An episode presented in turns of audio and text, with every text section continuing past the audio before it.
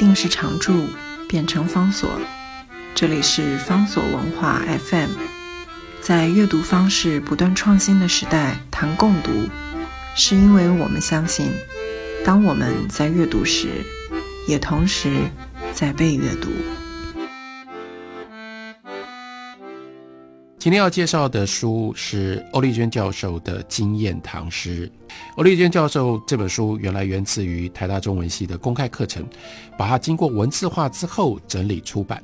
欧丽娟教授在书里面介绍唐诗，我们刚刚讲到了，他介绍了一首很多人很熟悉的诗，那是王维的杂诗：“君自故乡来，应知故乡事。”来日起床前，寒梅找花未？但是这就是欧丽娟教授他阅读唐诗的特殊之处，他不放过任何一个细节。他要问我们的是：一个人遇到了来自故乡的故人，他思念故乡的话，他会问这样的问题吗？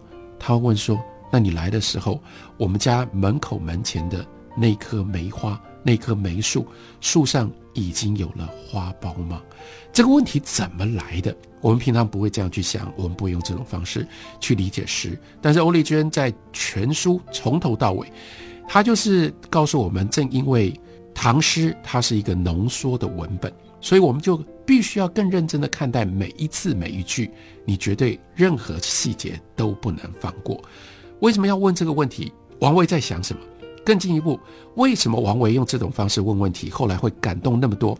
有思乡情绪的人，欧丽娟接下来在她的文章里面，在她课程里面，她举了另外的诗，那是王姬的诗。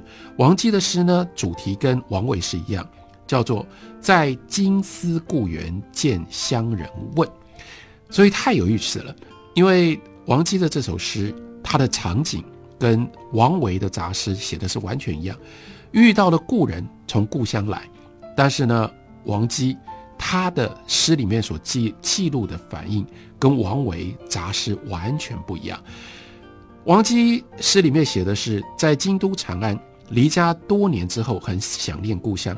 有一天遇到了故乡来的亲戚邻居，心情非常激动，紧紧握着对方的手，然后破题共衔杯。又哭又笑，好高兴遇到一个故乡来的人，泼洒出来的欢喜当中蕴含了忍耐多年的苦涩，一瞬间都交织在一起。于是笑中又带泪，接着就忍不住连珠炮一样问了许多故乡事，从亲友长幼，乃至庭园中的石头、水渠、花果、树木，无事不问。一连抛出了十四个问题，显现出对故乡的满满挂念，以及久别之后渴望问讯的急切心情。所以最有趣的地方是，王姬的这首诗，其实才更符合我们用理性的方式想象，什么叫做一个人思乡的时候遇到故人，你会觉得你好想要借由这个故人之口，能够了解家乡的所有的这些事情，所有这些细节。他问的问法，跟王维的杂诗形成了强烈的对比。所以换句话说，如果真正经历过故乡、经历过思乡的人，理性上应该要像王姬这样啊，一连问问十四个问题，然后希望每一个问题都能够答案。但是为什么我们读王姬的这首诗，我们所得到的感动反而不如王维那么样短短的二十个字的五言绝句呢？这个要继续探索下去，继续探索下去。欧丽娟教授了不起的地方，就是他接下来他岔开来，他去引用另外一首大家也都非常熟悉的词，那是辛弃疾的《丑奴儿》。他把这这两首诗词对应对照在一起，然后用这种方法要来破解人生最深刻的感情的密码。辛弃疾的《丑奴儿》是这样：少年不识愁滋味。爱上层楼，爱上层楼，为赋新词强说愁。而今识尽愁滋味，欲说还休，欲说还休，却道天凉好个秋。这阙词上下片最大最大的特色就在它的对照，对照就是年少跟中年。年少最大的特色是不是愁滋味？你的人生没有经历过这么多的挫折，没有经历过这么多的痛苦。到了中年之后，所有这些东西你经历过了，这样的对应对照显现在你如何表达上。在你不是愁滋味的时候，你会为赋新词强说愁，意味着你很敢表达你的忧郁、你的痛苦。那为什么欧丽娟欧教授他又要问了？那为什么等到你到了中年，你有了那么多的人生的体验，你真正有愁，你真正有痛苦，而且你看尽了一切？什么叫做世尽？世尽愁滋味这两个字，我们如何理解？我们为什么会到试尽愁滋味之后，我们就欲说还休，欲说还休？你说不出来了，最后你只能够却到天凉好个秋。在解释这首词的时候，欧丽娟教授动用了非常非常多的文学的资源，一步一步就是要告诉我们，为什么试尽愁滋味？什么叫做试尽愁滋味？愁滋味不只是你了解了人生的痛苦。而且更进一步的你了解，人生最深刻的痛苦是说不出来的，说不出来有一层又一层的道理。一种道理是你所拥有的语言跟文字不足以真正那么样贴切的表达你最深刻的愁跟痛苦。那个愁跟痛苦都是个人的，可是文字跟语言是公共的。一旦你用公共的。语言跟文字说出来之后，它就不再是你个人的，所以你怎么说都说不到最深刻、最贴切的那个愁跟痛苦。还有第二层的原因是，真的有人要听吗？为什么欲说还休，欲说还休？你想说，但是你怎么样也找不到对的对象可以来表达，可以愿意来聆听你要说的。所以欧教授他又帮我们整理了好几种不一样的人。但是这些不一样的人，最后作为听者，他们共同的一个特色就是，他们不可能听得进人的真正的愁跟痛苦。所以你为什么不能说了？你说不下去，因为你一直知道，对你来讲这么重要的愁跟痛苦，一旦他说出来，对方不可能用你所期待的真切的关心来听你要说的。所以在那个情况底下，人生到了一定的阶段之后。你就只能够得到最重要的体会，你知道，越是深刻，越是真正属于你个人的感触，你越是无处可说啊。所以这个时候你怎么办呢？欧教授他也告诉我们说，辛弃疾最后结尾叫“却到天凉好个秋”，也是有深意的。他说，这不是单纯只是为了押韵，所以。说天凉好个秋，天凉好个秋讲的是什么？就是说天气，说天气也就意味着他故意逃避或者是故意回避去讲个人的情感，因为用这种方式我们才能够维持一种社交上面的基本的礼貌。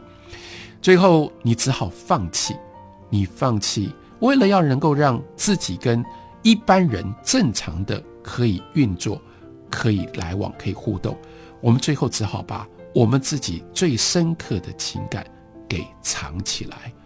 你不会在跟所有人正常的交往当中剖心剖腹，把自己真正的感受给说出来。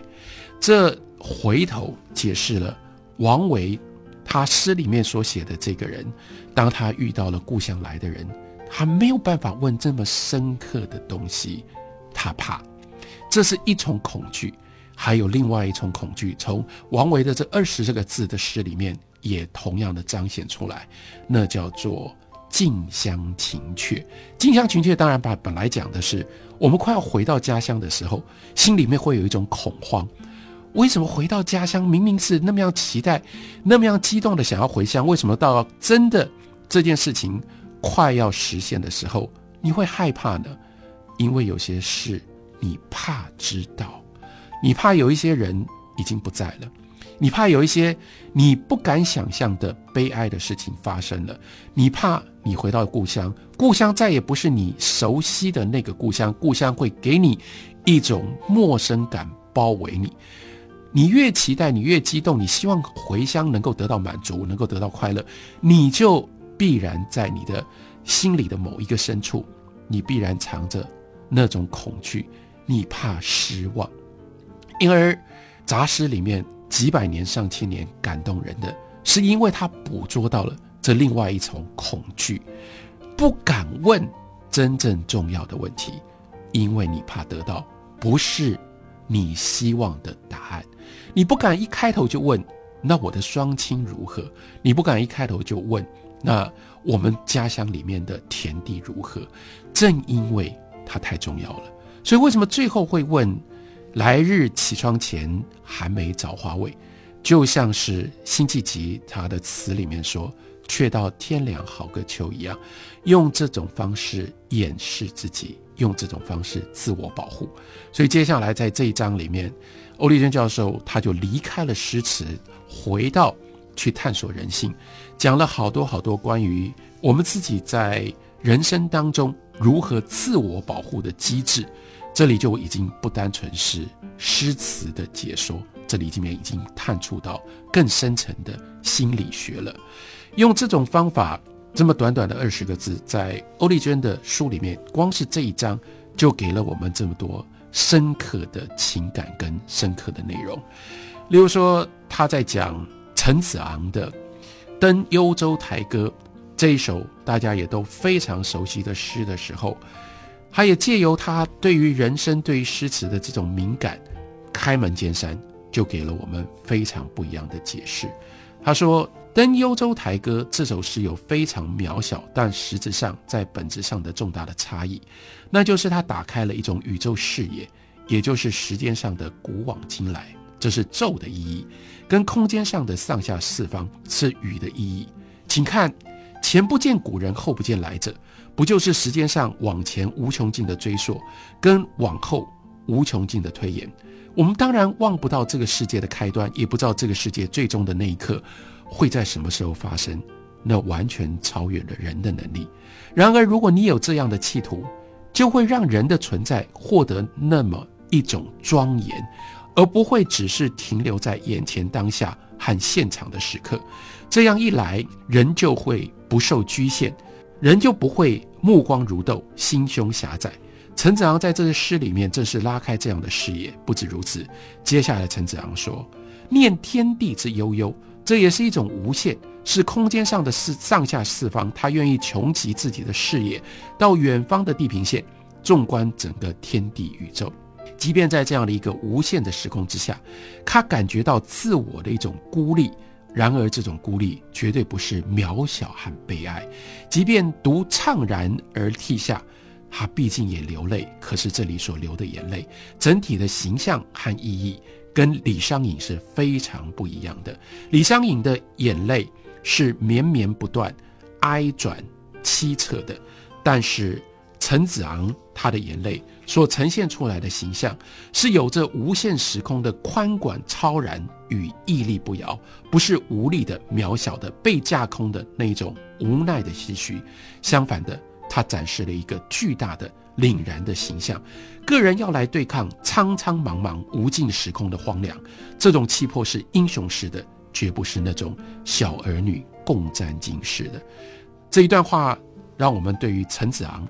是谁？他所面对的时代，以及这首我们原来误以为我们很熟悉的一首诗，重新认知、重新理解，同时重新开发出我们自己心底原来不曾有过的那样的一种个人要来对抗苍苍茫茫无尽时空的荒凉的那种壮志跟态度。